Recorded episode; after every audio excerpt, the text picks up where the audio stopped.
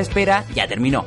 Ahora comienza una nueva edición de Antena Tokio, la mejor conversación importada directo desde Asia, por Wei Yan Lee y Adria Campos en Radio C.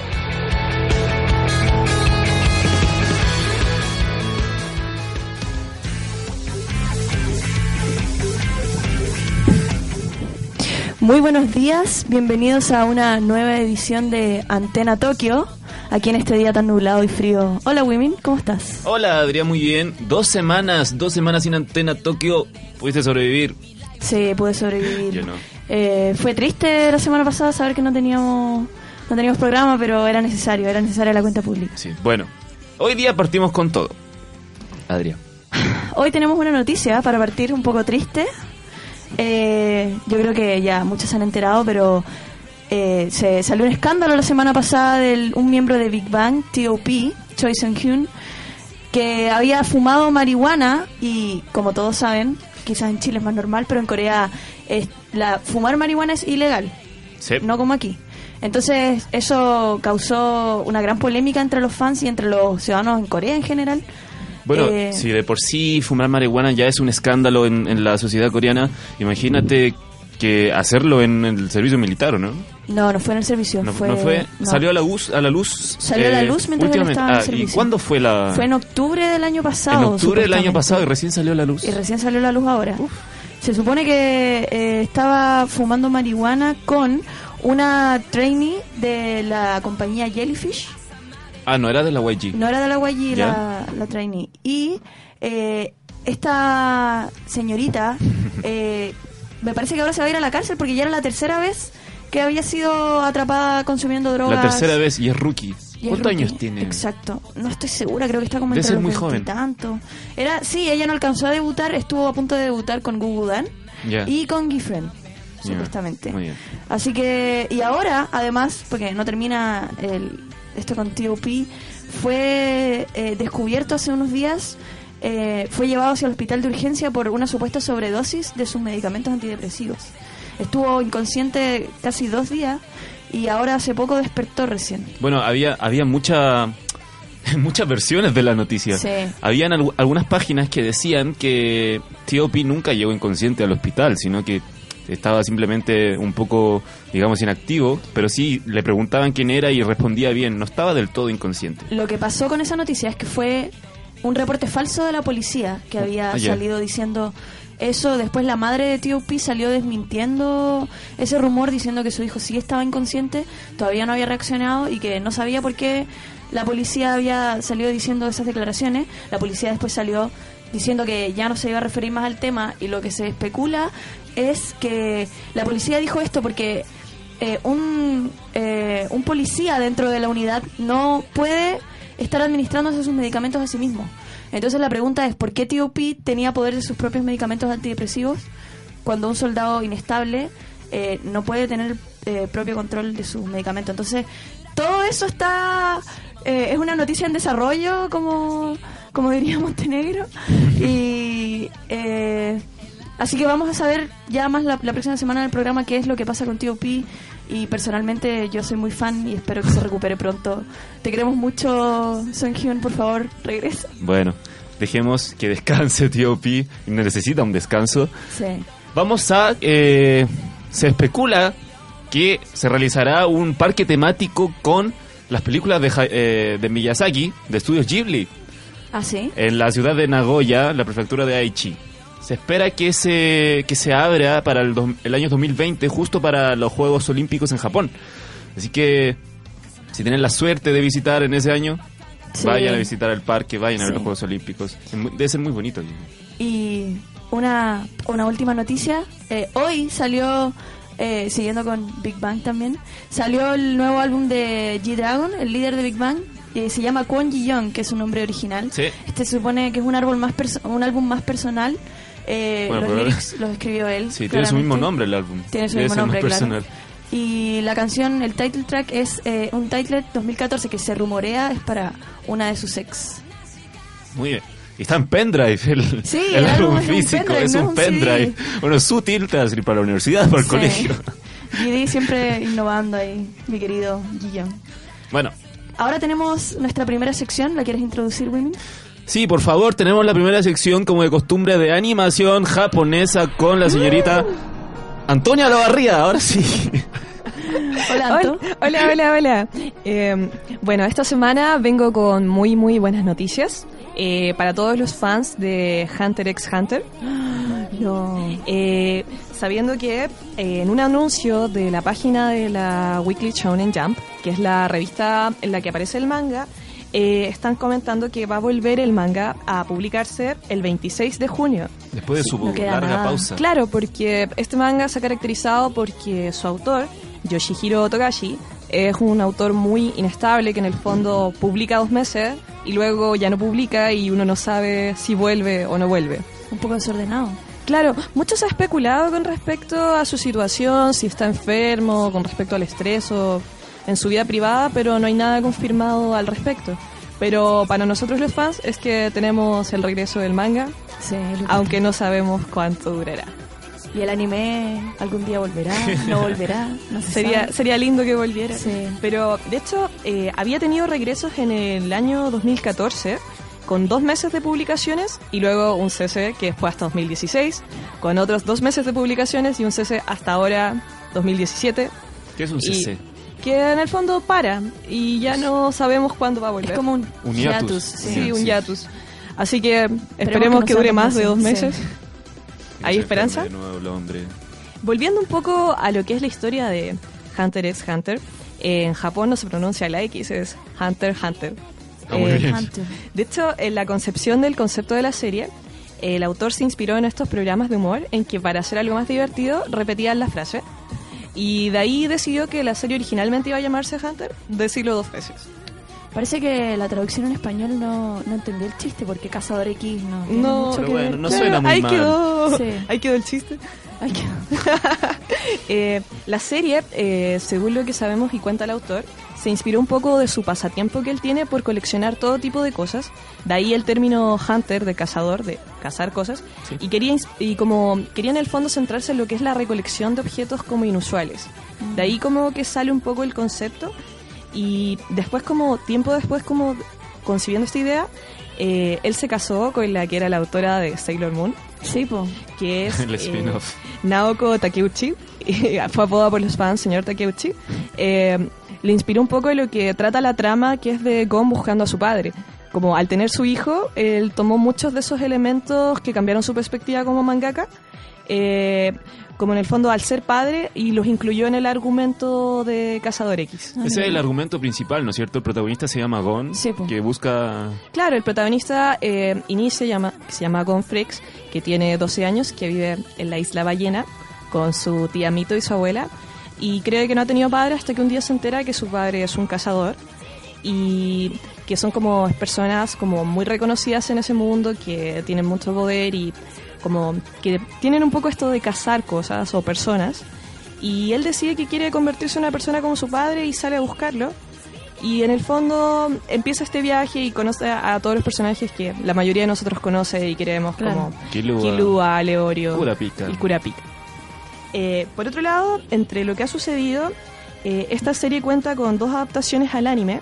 Una que fue la que llegó a Latinoamérica, eh, estrenada entre el año 99 y el 2001, que vino de mano del estudio... mm, Bueno, pero tiene Nippon... Ay. Nippon Animation, eh, que fue estrenado en Fuji TV con 62 episodios, más 30 que se estrenaron por pasado del 2001 al 2004, que era la saga de Grid Island, Ah. pero que fueron estrenados en OVAS. El de las cartas. Sí. Sí. Y eso todo fue doblado y llegó a Latinoamérica por Colombia Provides A, direc- eh, con la dirección de Orlando Arenas, que es como un poco lo que conocemos. Y Claro. luego la mejor adaptación de Madhouse con 148 episodios, que llegamos hasta el arco de las hormigas quimeras, Eso fue en más el dos 2011. películas. Sí, eso fue el 2011. 2011. Sí, La 2011. re- Lo que yo, o sea, yo vi los animes, vi los dos, o sea, vi el, el- el viejo y el, el del 2011, Y la gran diferencia es que el, el primero es como más crudo, es más explícito. El último es como más para niños, si se podría Bueno, la, decir. la saga de la hormigas quimera de, de la nueva tampoco es que muy para niños, Es digo que, yo. de hecho, No, pero por ejemplo la primera, el primer Sí, arco sí, es más, sí, es más lo- crudo en la lo- primera. Lo suavizaron un poco la- Sí. los Mm. primeros arcos. De hecho, lo gracioso es que cuando uno investiga, se supone que la serie que hizo Madhouse está como para un público mayor y la primera se supone que era para un público menor, pero es como uno al ver la Sí. serie, es como eh, la primera parte es mucho más violenta que la segunda. Por ejemplo, la escena en la que Kiyo le saca el corazón a... Oh, en la primera sí. pelea, en la, el primer anime se Lo ve- muestran. Muestran el corazón así. Y en la segunda no. Yo dije, ¿por qué no? Lo sacan en una bolsita. Sí, lo sacan en una bolsa, como. No sé, es extraño, pero. Esperemos que continúen el anime también. ¿Qué criterio? Sí, no entiendo, no entiendo, no entiendo el criterio. ¿Cuál es tu personaje favorito, Anto? Eh, la verdad, Mm. yo creo que Hisoka. ¿Sí? Me gusta mucho Hisoka. Es muy bizarro, pero me gusta mucho Hisoka. Personaje bastante popular, Isoka. Sí, es muy. ¿Y el tuyo, Wimin? No sé, eh, hace harto que ya no... hace Fue hace un largo tiempo que lo vi y creo que en ese momento mi personaje favorito era eh, Yumi. Mm, el mío yo creo que es Kurapika. ¿Sí? Lo amo, sí. Lo amé, lo amé demasiado cuando, cuando caché el tema de sus poderes, de las cadenas. Dije, no, Sí. sí. ¿Y arco favorito? Mi arco favorito, el primero yo creo. Igual me gusta el de las hormigas quimeras, lo encuentro muy original, pero muy largo. No, yo el de las hormigas quimera no, Sí. no lo No, paso. hablando de hormigas quimeras, creo que mi personaje favorito es Meruem. ¿Sí? Sí, definitivamente. Mi, Fuerte. mi menos favorito sí sé que es Grit Island. ¿Sí? No, lo odié, como después del arco del Kenny Redan, que fue tan bacán. Ay, sí. Y después ese como con cartas, como no, no. Bueno, el final de Grid, I- de Grid Island fue bueno. A mí, me A mí, gustó. a mí también Sí, me gustó. El final fue bueno, el final fue súper bueno, pero al principio como que... A mí igual se me hizo un poco tedioso Grid Sí. Island. Y, y siento que después de conocer personajes tan bacanes como era el Gene Redan, que era Sí. un personaje súper misterioso, después llegar a Grid Island, que era como, no sé, me, me dieron como aires de Yu-Gi-Oh! así. Como que sí, era como para el, el reino de las sombras. Sí, sí. Sí, me pasó algo similar. Yo creo que mi arco favorito fue el de York con Kurapika persiguiendo al Jenny Reodan, Sí. pero me gusta más la versión antigua. Sí, es verdad. Más que la nueva. Aunque la nueva tiene muy buenas peleas, pero en cuanto a la versión antigua, me gustó más como cuando mata a este miembro del Jenny Ryodan. Sí. Ya, sí, puede ser. Oye, ¿y qué, cómo va el manga ahora? Porque yo me quedé en el anime, no sé. Claro, el manga lo que va en este momento eh, va en lo que es la saga del continente oscuro, en que se centra más en lo que es una historia viajando a lo que es el continente oscuro entre Kurapika y Leorio. Mm. Y por otro lado, hay una pelea entre Hisoka y Crollo, el líder del Jenei Ryodan. Así que en eso va el manga. La esperada pelea que en el anime nunca se concreta. Claro, o sea, ya está la pelea. Oh, no se puede decir, no se puede decir, pero está muy buena. Está muy buena. Sí. Esperamos ver una adaptación al, al anime de esa pelea porque a pesar de, de lo que los, rectores, los lectores del manga ya saben qué sucede, siempre es emocionante verlo en, en la animación. Sí, no, y la animación también, si uno no lee el manga y ve solo la serie, se queda todo el tiempo esperando esa pelea, Sí. como porque te lo ponen como algo que va a pasar y que va a pasar Sí. Y que al final no pasa nada. Claro, sí, de hecho igual como conversábamos afuera como que igual no, se- no sabía muy bien de qué iba la pelea como en lo que va en el arco argumental, Claro. pero era algo que todos queríamos ver de todas maneras. Exacto. Como Bueno, muchas gracias Anto por Llevarnos al pasado Llevarnos un poco al pasado. por Hunter. recordar mi ira contra el escritor del manga. Pero bueno, así que ahora vamos con nuestra primera canción. ¿Qué es de Hunter x Hunter? Por supuesto, con nostalgia. Exacto, el OPI latino, Ohio, ¿quién no?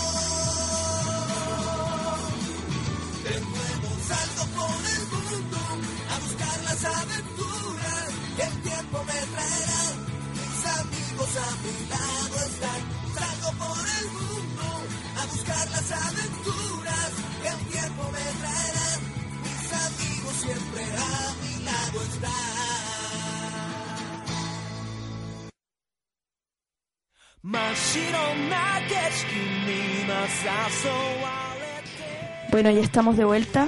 Fue un poco corta la canción, pero tuvimos más tiempo para hablar. Y ahora nos vamos a una nota que nos preparó nuestra notera Josefina Siri sobre los 100 años del anime.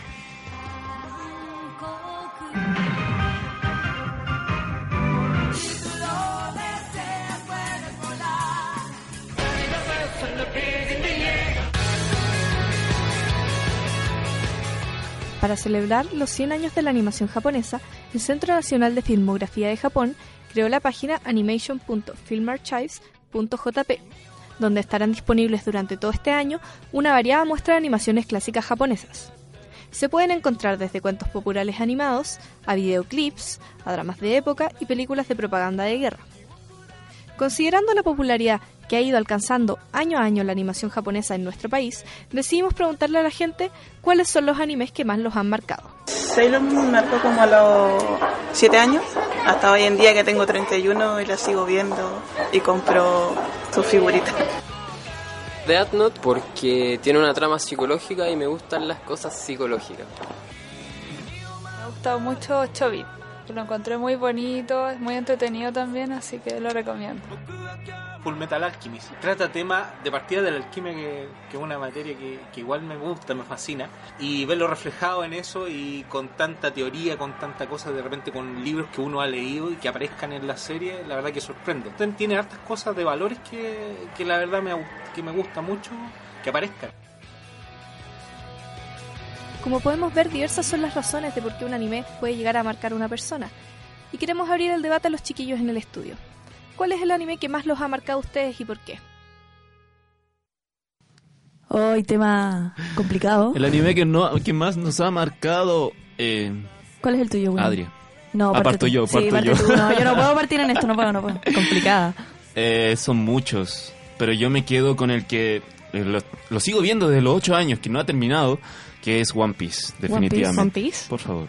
Mm, No sé, hay tantos que me gustan. Tanto anime. Tanto anime que me gustan, pero yo creo que soy más fan de los animes de pelea, como más chica de shounens. Sí, sí, a mí también me Debo gusta. decir que me gusta mucho Kinnikuman. Tengo un problema. Kinnikuman. que sigue en emisión todavía. Todavía, Y el doblaje fue chileno. ¿Ah, sí? Sí, yo.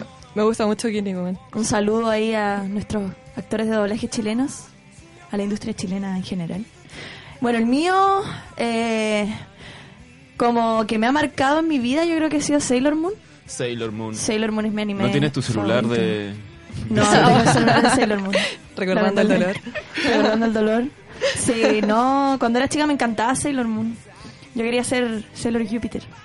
Eh, y yo creo que también hoy en día me ha marcado mucho Shingeki. Me gusta Shingeki. mucho el anime. Es muy buena. Es que siento que es como distinto a los otros animes, como más nihilista, en cierto sentido. Sí, tiene mucho concepto filosófico que Sí. profundiza en el anime. A mí me encanta la animación que tiene, Sí. el diseño de personajes, como que uno los mira y es como... Y es uno- tan diferente de lo que uno está acostumbrado a ver. Ese es el tema. Y uno se da cuenta también, como con todo este concepto más como, nega- como nihilista, como negativista, que los colores también lo representan. Como todas las escenas son de colores muy sobrios, mucho café, Sí. mucho Sí. mucho rojo opaco. Muy crudo también. Sí, un- o sea, no es como una- un típico anime muy colorido, ni, ni con villanos coloridos. Los villanos son lo más plano y feo que hay. O sea, Anto, y anime moderno que te haya marcado. Anime moderno, bueno, yo creo que también me quedo con Shinjeki. Y bueno, Sí. culpablemente Osomatsu-san me encanta. Los fans de Aunque entre comillas, porque igual técnicamente es antiguo por Osomatsu-kun, pero Claro. la versión de Pierrot de Osomatsu-san me gustó mucho. sí. Bueno, no sé. Yo todavía estoy esperando ahí. Los últimos capítulos de Shingeki no me han gustado mucho, eso sí, un poco, Hay un poco harta, relleno. hay harta discusión con respecto a los fans porque se han dado muchos spoilers de cosas que Sí. van a suceder en mucho tiempo más. Sí. Y como que la gente no está muy de acuerdo, al menos los fans, como que se dé esa información no siguiendo la línea temporal de lo que fue el manga. De hecho, el ending yo no lo he visto por eso mismo, porque me dijeron que spoileaba No, demasiado. es Sí. terriblemente, son muchos spoilers de cosas que uno ni siquiera está muy seguro que entiende en este momento. Así. Sí, no, yo no lo he visto, no lo quiero ver tampoco. Cada vez que se termina el capítulo, como que la cierra el tiro, así, cierra el tiro la, la pestaña, como chao. Bueno, así que después de esta, conversación, esta mini conversación, eh, nos vamos a la tanda de Radio Sen y nos despedimos de la Anto también. Muchas gracias Anto por acompañarnos. De nada, gracias. Que te vaya bien, nos vemos la próxima semana.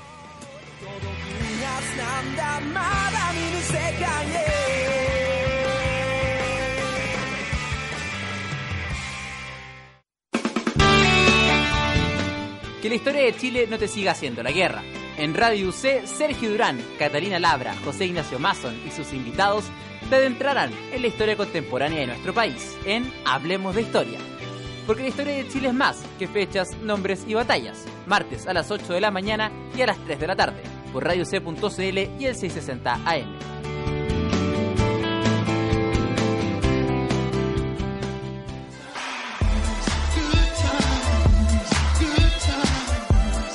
¿Aburrido de escuchar siempre las mismas canciones? Mejor escucha Modo Aleatorio. Música nueva todas las semanas con los nuevos singles y discos que no te puedes perder. Nada de cosas viejas y repetidas, los lunes y viernes a las 4 de la tarde en radioc.cl y el 660 AM.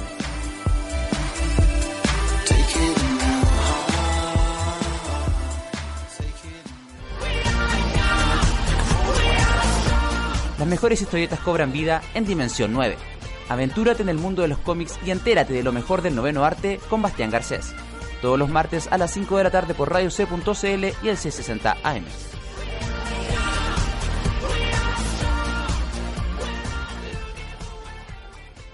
Thiago.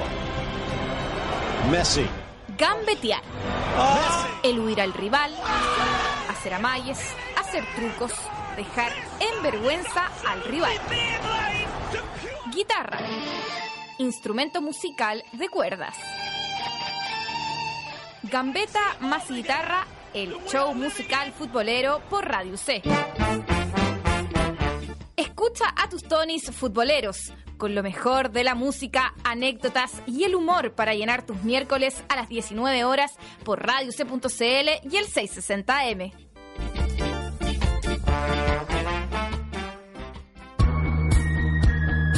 La hora en Radio C.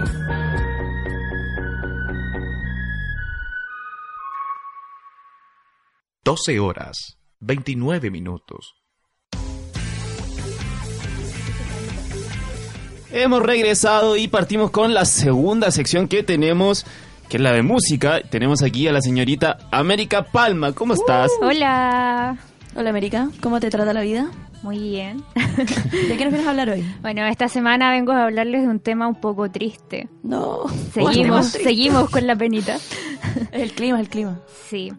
Eh, vengo a hablarles de Ayumi Masaki, que es una cantante japonesa, que probablemente la conozcan porque hizo el, el ending de la temporada 4 de Inuyasha. ¿En serio? Sí. Bueno, esta, esta señorita dio a conocer hace poco que está quedando sorda, completamente No. sorda. Así es. Bueno, ella eh, en el verano del 2000, del año 2000, eh, contrajo una infección al oído izquierdo producto de un resfriado, así como muy Muy normal. nada, muy normal. Y mm, le dijeron que tenía que alejarse un poco de los escenarios, de los ruidos, pero no hizo caso. Su pasión. pues. Siguió con sus conciertos y producto de eso perdió totalmente la capacidad auditiva de su oído izquierdo. Ay, no, qué pena. Sí, es muy triste. ¿Y el otro oído? Viene más adelante, con calma. bueno, eh, estuve hablando con Sandra Loncón, que es una fonoaudióloga, y ella nos explicó un poco cómo el resfriado puede llegar a causar una sordera. Chuta, escuchemos. Hay unas infecciones súper profundas que dañan este nervio, el nervio auditivo. Entonces, al dañarlo, eh, se pierde la, la conducción del sonido, se pueden dañar fibras incluso que llegan al, al cerebro. Bueno, eh, Ayumi Hamasaki además es, es conocida porque es la artista con más sencillos vendidos en la historia de Japón. ¿En serio? Sí, tiene muchos logros y mm, además es la mujer solista que más discos ha vendido en la historia. ¿Y eh, cuántos años lleva ella más o menos? Ella debutó en el año 1998, o sea, ya tiene Ah, sus añitos. Sí, sí, ya. Sí. Tiene 38 años actualmente. Sí. Tiene carrera, tiene carrera. Sí, ya está bastante consolidada, entonces tiene muchos fans Claro. que estaban súper apenados por, por la noticia. Me recuerda un poco a Sunny de Girls' Generation, que ella hace unos años le, le diagnosticaron eh, eh, tiene una enfermedad crónica en la rodilla, no me acuerdo qué es lo que tiene.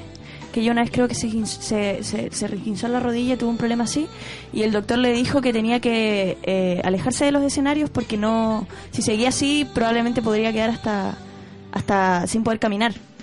Eh, pero Sunny dijo que ella no podía dejar a Girls' Generation y que Oh. aunque quedara Qué sin amor. caminar, Qué fuerte. eh, y uno la puede ver, de hecho, en las fotos de aeropuerto de repente como las ves como con, par- como con parches en las rodillas o con, ¿cómo se llaman estas cuestiones que se pone la gente? Rodillera. Cuando se, rodillera, Las vendas. las vendas y, y de eh, hubo una polémica el año pasado, unos fans dijeron, estaban, quedaron inconformes porque dijeron que en algunas coreografías Sunny no, no bailaba mucho y era por esto, ella explicó que era por esto, que le costaba a veces por el dolor eh, eh, presentarse, así que esperemos que no sé qué coja. Y que no sé qué, bueno, que pueda continuar de alguna manera su carrera musical, porque yo no Sí. creo que le impida que sea un fin para esta señorita eh, Ayumi Hamasaki. Bueno, lo, lo difícil de esto es que ella en, en su blog, tiene como un blog, don- un blog donde escribe para sus fans, Sí.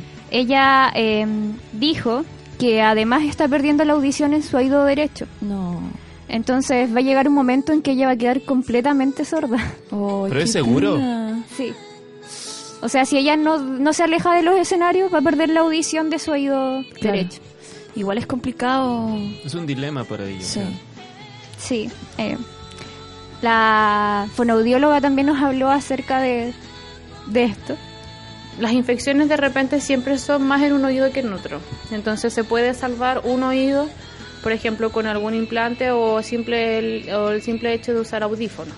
¿ya? Eh, pero eh, siempre hay que favorecer alguno de los dos oídos que esté mejor. Si los dos están malos o están ya eh, perdieron su funcionalidad, ahí tendría que evaluarlo el otorrino Bueno, en este caso ya se dijo que no tiene ninguno de los dos, de los dos oídos buenos, así que simplemente se está esperando a que, a que llegue el momento, aunque ella dijo que ella va a seguir cantando y para sus fans hasta que su oído le permita. Es que es un dilema porque es Sí. o seguir cantando y después no cantar más Que es, o es no cantar más. Quedarse Sí. en lo que ha trabajado en, en toda su vida, Toda o sea, lo que vida. le gusta, lo que le apasiona. Y es una pena, o sea, eh, considerar su condición física o eh, tomar la opción de continuar con lo que a ella le gusta es, me imagino que es una decisión súper Claro. difícil. Es muy triste. ¿eh?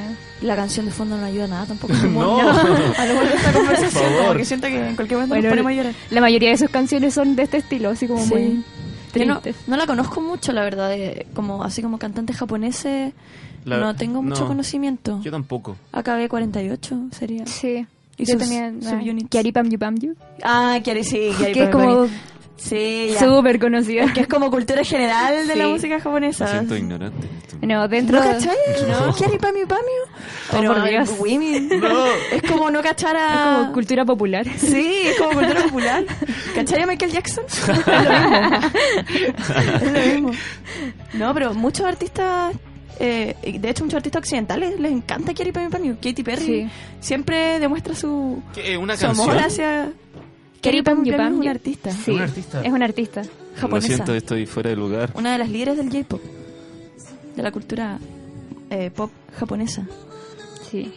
Bueno, eh, Ayumi Hamasaki, para el terremoto de, de Japón, eh, estuvo haciendo filantropía y donó 30 millones de yenes para las ayudas, o sea, para la gente que estuvo, que fue víctima del, del terremoto y, y el tsunami.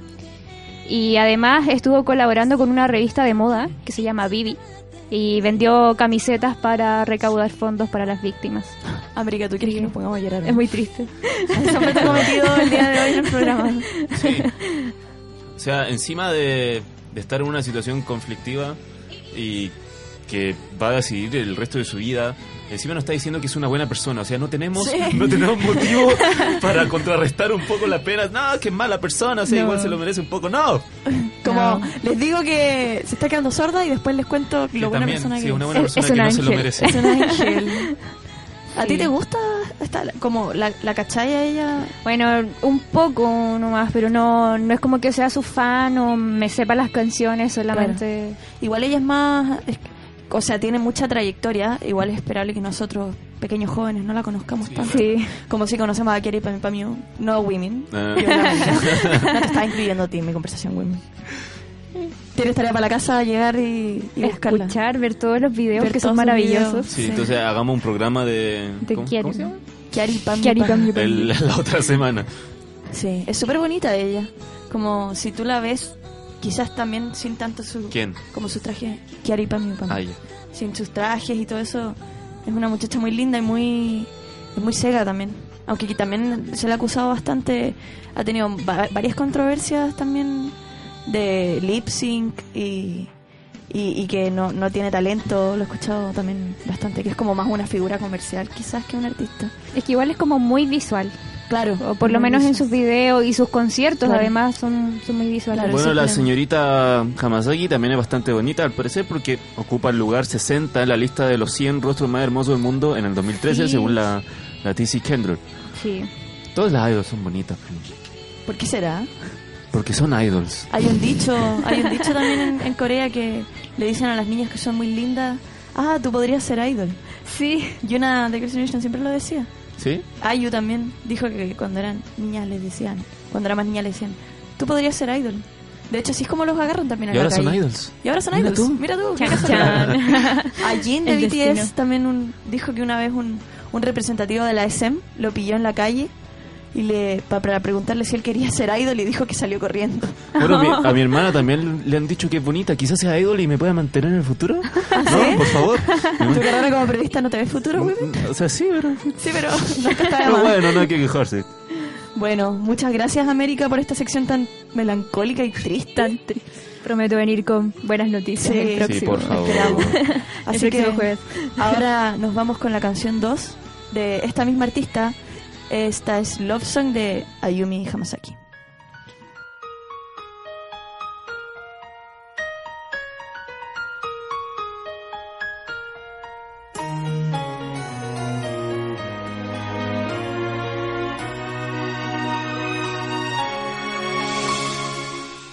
愛のない人生なんてそんなの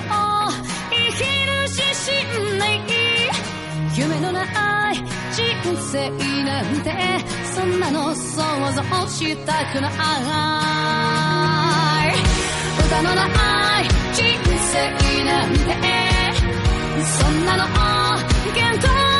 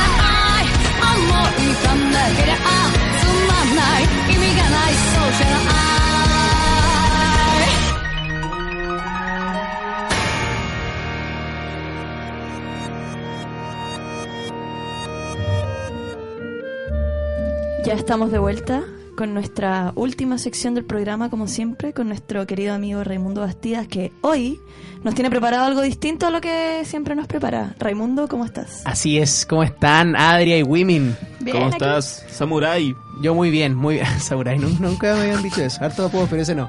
Oiga, mire, hoy día, como les contaba, les traigo una sorpresa muy interesante. Eh, invité a un amigo mío de, de la infancia, digamos, eh, ex compañero mío de colegio, y que desde hace poco que hemos ido compartiendo muchos intereses respecto Sí. a la literatura japonesa y la cultura japonesa. De hecho, él es el responsable de, de mi fanatismo obsesivo por Kimi no Nawa. No. Y nada, pues él estudia literatura en la Diego Portales y eh, se ha dedicado sobre todo a estudiar mucho la literatura japonesa. Así Nuestro que primer invitado en Antena Nuestro Tokio. primer invitado. así es, el primer invitado, nada más ni nada menos que don Antonio Salas. Hola, hola, buenas. ¿Cómo Hola, estás? Toño. Bien, muchas gracias. ¿Te sientes honrado ser nuestro primer invitado? Sí, mu- muchas gracias.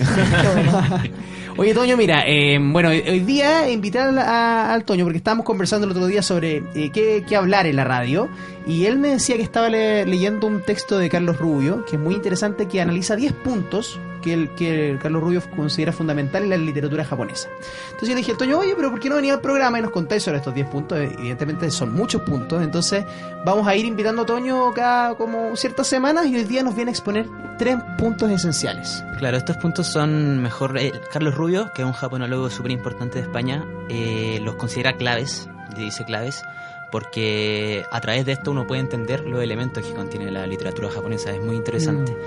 Eh, partiendo ya desde ahora, eh, podemos hablar. Hoy día quiero tocar la geográfica, la que se llama clave geográfica, la clave histórica y la clave lingüística. Ah. Carlos Rubio los desarrolla extensamente y claramente no es posible explicarlas todas, pero generalizando un poco igual se puede entender bastante. Mm. Eh, partiendo por la geográfica, me acordé de que hace unos programas, no sé si el anterior o no, hablaste de País de Nieve de Kawabata. Así es. Mira, él además es un auditor Ah, ¿sí? don Antonio Sala. Entonces, ese fue un fiel ejemplo hablando de lo geográfico, donde podemos ver que en general en toda la literatura japonesa existe esta relación en- entre eh, el comportamiento de la naturaleza con los sentimientos del protagonista de la historia. Eh, también lo podemos ver en el Kenji de Chikyu, Genki Claro. Monogatari.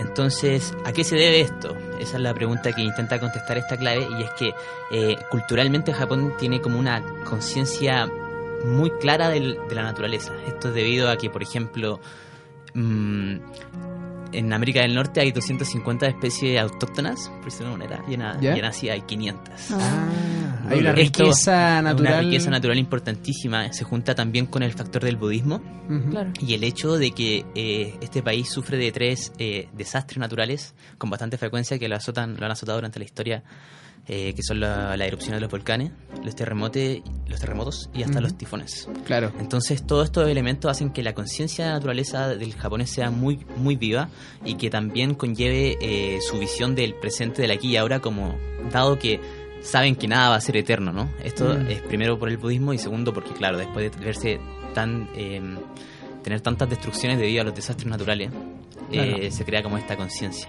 Sí, de hecho, de hecho ellos son cuidan mucho su, su ambiente, su naturaleza. Yo me acuerdo cuando tuve la, la suerte de ir a Japón que ellos, por ejemplo, tenían espacios de fumadores eh, muy como, como, o sea, uno iba y había una plaza, ponte tú, y te- había casi como una cápsula de vidrio y la gente fumaba adentro y felices.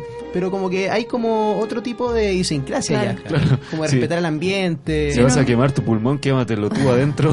A nosotros no nos involucres. Uno lo ve También en, en las gráficas de los animes, eh, el detalle que le ponen a- al paisaje, muchas, los muchas árboles. veces, mucho más a los, que a los personajes, como tú ves el- los, los paisajes en el anime mucho más detallados que ves los- a los personajes. a. Claro, y de hecho, eh, bueno, un, un hecho puntual muy interesante, eh, la palabra kamikaze viene de un tifón que azotó a los mongoles como hace aproximadamente 600, 700 años que iban a invadir Japón y llega este tifón, mata a todos los mongoles y se salvaron. Entonces le pusieron ese, a, ese, a ese viento eh, viento divino y ahí nace kamikaze. Entonces ellos también de alguna manera de estas catástrofes naturales, como ha dicho Toño, yo creo que hay, ha habido una... Hay, ha habido un elemento como de incidencia histórica de esta catástrofe. Entonces, por último, además de la clave geográfica, también incluye eh, la geografía y de la de, ¿cómo se llama? De las montañas, por ejemplo, la Mm. topografía, quiero Claro. decir. Eh, en Japón creo que cuenta con una superficie de 377.000 metros cuadrados, pero la verdad es que solo 56.000 son habitables, ¿no? Entonces todo lo demás es montañoso o es rocoso y son eh, culturalmente conocidos como los lugares donde eh, habitan los sabios, donde habitan las divinidades, Sí, y tiene no una, habita la gente común, claro. tiene una religión eh, llamada eh, shintoísta, si no me equivoco, que habla sobre demonios y espíritus que le asignan, como Claro. muy mitológico. Entonces, eh, también está la clave histórica. A ver, que era lo que eso. yo te decía respecto antes de los flujos. Ujú. Carlos Rubio plantea esta teoría de los em, que hay flujos y reflujos de la historia japonesa. ¿Ya? En el fondo, el flujo es cuando Japón abre sus puertas culturales, por decirlo de alguna manera, a las influencias extranjeras y los reflujos cuando se resguarda de estas. Ujú. Entonces, eh, está el primer flujo, que es donde eh, vemos la cultura china, con los emperadores Sui y el emperador Tang en esa época, más o menos siglo eh, V al noveno, por decirlo de alguna manera, después de Cristo claramente. Y aquí es donde se integra el budismo como religión a Japón. Antes no existía, llega a puertas de esto y, y este, esto es muy importante porque claro, después eh, de este flujo le sigue el reflujo correspondiente. Eh, dado que como que se asusta, por decirlo de alguna manera, Japón del poderío chino y se da cuenta que quizás sea mejor aislarse eh, y cerrar sus puertas y mantener lo que han aprendido culturalmente, digamos, de China y cultivarlo ellos mismos, ¿no? De- con sus maneras y con sus tradiciones. Claro, hay como una ma- hay un juego entre abrirse y luego aislarse constantemente. Sí, completamente. Y entonces, durante el primer reflujo, que es este primer aislamiento, eh, está lo que hablamos la otra vez, eh, una no- aquella noche. Aquella noche. Ah, ya. Sí, pues si Eh, nosotros tenemos conversaciones largas nocturnas con Toño, a veces a las 3 de la mañana, oye, ¿viste este anime? Y ahí los dos. oh. El nacimiento del hiragana de parte de las mujeres de la corte. Exactamente. Porque, claro, este estudio del chino, la influencia china, era reservado solamente para los hombres, empresarios y negociantes y etcétera. Y las mujeres no podían acceder a esta educación respecto al ideograma chino. Y es por eso que empiezan a escribir en su propia lengua y así es como hoy en día, al principio se conocía como eh, one- la escritura onade, la escritura de las mujeres, eh, pero después se transformó, hoy en día es el hiragana, es un- una parte más importante de su lenguaje. ¿no? Eso es Y muy impresionante. Finalmente fueron las mujeres quienes comenzaron con la literatura propiamente totalmente escrita en japonés.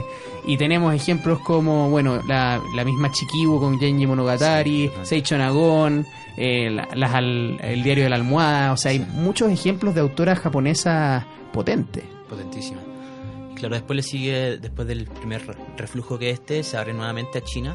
Y me enteré de algo muy interesante que yo no conocía, es que habían eh, tenido una influencia también española y portuguesa eh, en Japón durante el segundo flujo, sería este, ¿no? Claro.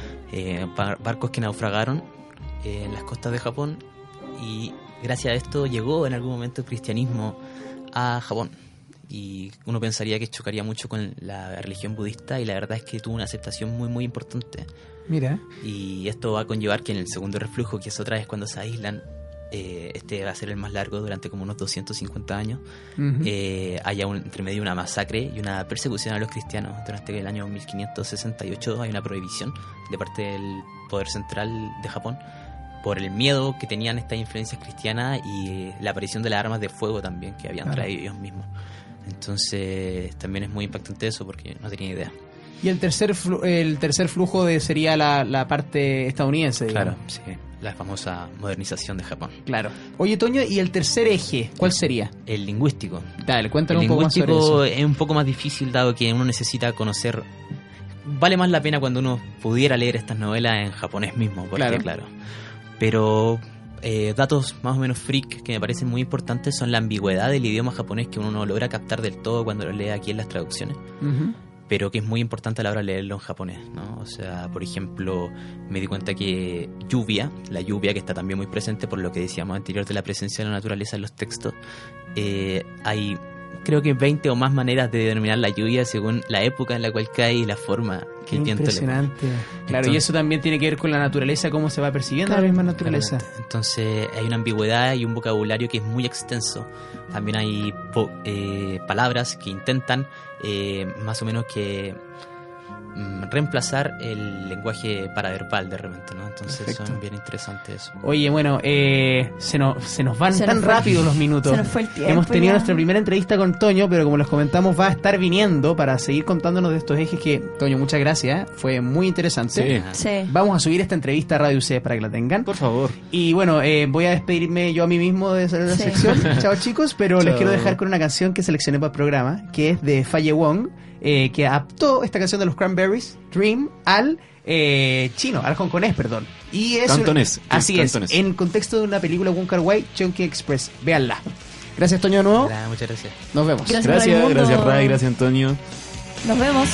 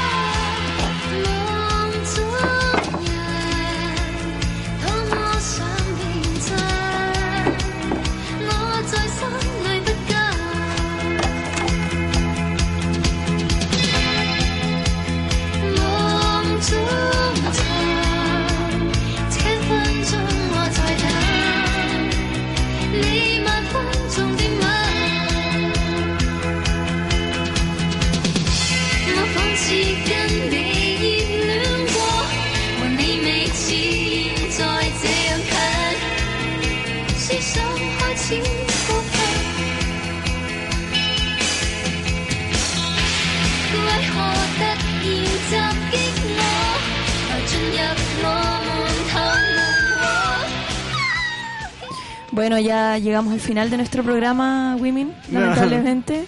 ¿Lo pasaste bien o Se no? pasa muy rápido hablando. Sí. No sé si los que escuchan lo, lo pasan rápido, pero el que habla sí. Eh, sí. Bueno, nos vamos, nos los dejamos. Les prometemos que el próximo programa va a ser más eh, motivador. Ojalá haya sol ese día también para acompañar el humor. Así que nos vemos. Gracias una vez más por escuchar una nueva edición de Antena Muchas Tokio. gracias. Adiós. Adiós, chao.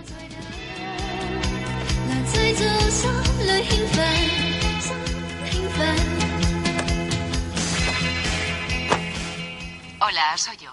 Mi avión ha regresado a Hong Kong. Lo mejor de la cultura milenaria asiática no alcanza para una sola edición. Adria Campos y Wei Yan Lee te esperan el próximo jueves a las 12 del día para un nuevo capítulo de Antena Tokio en Radio C.